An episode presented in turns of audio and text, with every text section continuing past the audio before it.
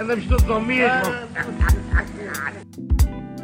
Um podcast de Tiago Salvado. Ora, sejam muito bem-vindos a mais um episódio do podcast Andamos Todos ao Mesmo. O tema deste episódio é os dias difíceis. A semana passada ligou-me um amigo de longa data, isto durante a jornada de trabalho, e eu fiz algo que não costumo fazer. Não atendi a chamada. Para as pessoas que me conhecem, este não é um comportamento normal em mim. Isto porque eu atendo sempre as chamadas. Ou então, e caso esteja reunido ou ao telefone no momento em que me estão a ligar, retorno a chamada logo de seguida. Algo que não aconteceu neste caso. Para os outros, os que não me conhecem, eu explico este comportamento. Desde sempre que eu sou conhecido pelo tipo dos contactos, o Tiago Connections, estão a ver? Isto no meu grupo de amigos e, e colegas. Sim, no colégio, na faculdade, na pós-graduação, até naquele cursinho de duas horas tirado ao sábado de manhã por videoconferência, estão a ver? Eu era o tipo que fazia circular uma folhinha pelo pessoal para recolher imediatamente os seus contactos e assim punha a comunicação a fluir logo dentro do grupo. Por esta razão, o Tiago, eu, era sempre o tipo que centralizava estas bases de dados que parecem pouco interessantes até aquele dia em que tu precisas de estabelecer o contacto com alguém. E aí. Aqui o Tiago, claro.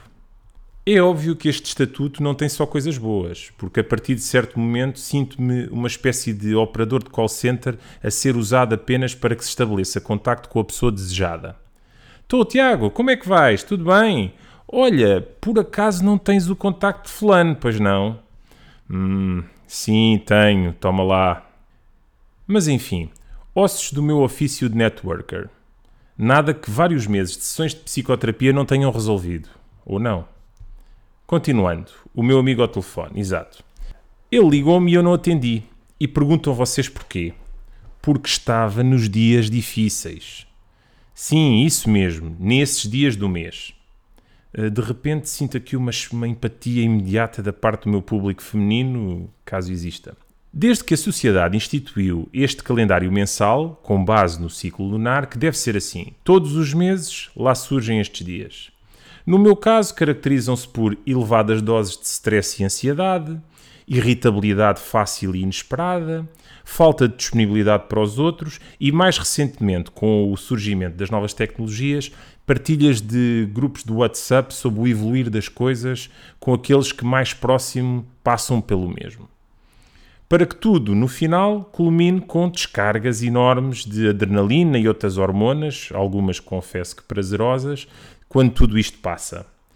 E para voltar tudo a começar outra vez com um novo ciclo mensal. Enfim, é a vida.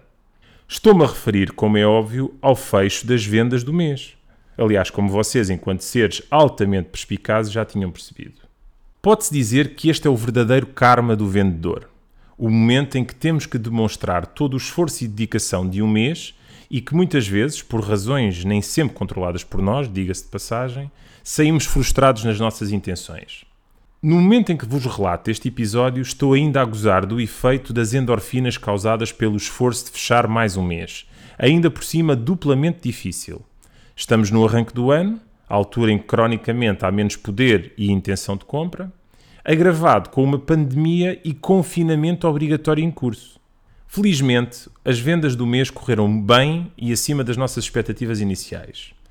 Mas esse resultado e o sentimento de alívio a ele associado só surge no derradeiro momento, na altura de fechar a faturação ou a bolsa, como os meus amigos eh, e colegas carinhosamente lhe chamam. Até lá, são dias de gestão difícil das emoções. Incerteza, pressão, frustração, contrariedades, surpresas, euforias e até as chamadas danças da vitória. Sabem aquela, que, aquela dança que fazemos sozinho quando cai aquela encomenda ou conquistamos aquele cliente e que não queremos que ninguém veja com medo que possa ir parar a uma rede social tipo TikTok? Pronto, essa mesmo. Depois paro para pensar e tento encontrar a razão deste roller coaster emocional. Claro, os resultados. São eles que derradeiramente nos julgam. Bestial ou besta, independentemente do nosso esforço ao longo do mês. Esta é a realidade do vendedor. Sempre foi assim e sempre será. Contudo, e ao longo do tempo em que fui desenvolvendo a minha carreira enquanto vendedor, e mais recentemente como líder de uma equipa comercial e de marketing, tive que encontrar estratégias para não permitir que esta pressão, que existirá sempre nas nossas vidas profissionais e que até pode ser vista de forma positiva, não nos prejudicasse em termos emocionais e consecutivamente nos próprios resultados, numa espiral de retroalimentação negativa. Mais carga emocional, menos resultados, and so on and so on. Para mim, a chave desta estratégia encontra-se numa palavra: equipa. Não se preocupem que não vos vou trazer eh, mais mumbo jumbo a falar do espírito equipa, embora acredite piamente no conceito, e outras tretas retiradas de um qualquer livro de liderança de conceitos clichê. Falo sim de um conceito muito básico que ouvi há algum tempo da boca do Simon Sinek. Nota mental, tenho que arranjar mais autores para citar, senão estou sempre a falar do mesmo. Ele fala do conceito de cuidarmos da nossa equipa e, por inerência, uns dos outros, e sobre o efeito que esse aspecto tem sobre as vendas. E diz, cito, líderes não cuidam de resultados, cuidam de pessoas. Pessoas geram resultados. E não é que é verdade? Muitas vezes colocamos a obtenção do resultado em primeiro lugar, quando o que temos que colocar em primeiro lugar são as pessoas, as nossas pessoas. E nós próprios também, não esquecer. Se cuidarmos de nós enquanto indivíduos e dos outros enquanto líderes, a verdade é que os resultados, a tal fonte do nosso stress, lembram-se, vão surgir. E falando de pessoas, tenho que ligar ao meu amigo. Bem, espero que tenham gostado de mais este episódio. Voltem para o próximo e até lá. Andamos todos ao mesmo. Um podcast de Tiago Salvado subscreve e partilha através das várias plataformas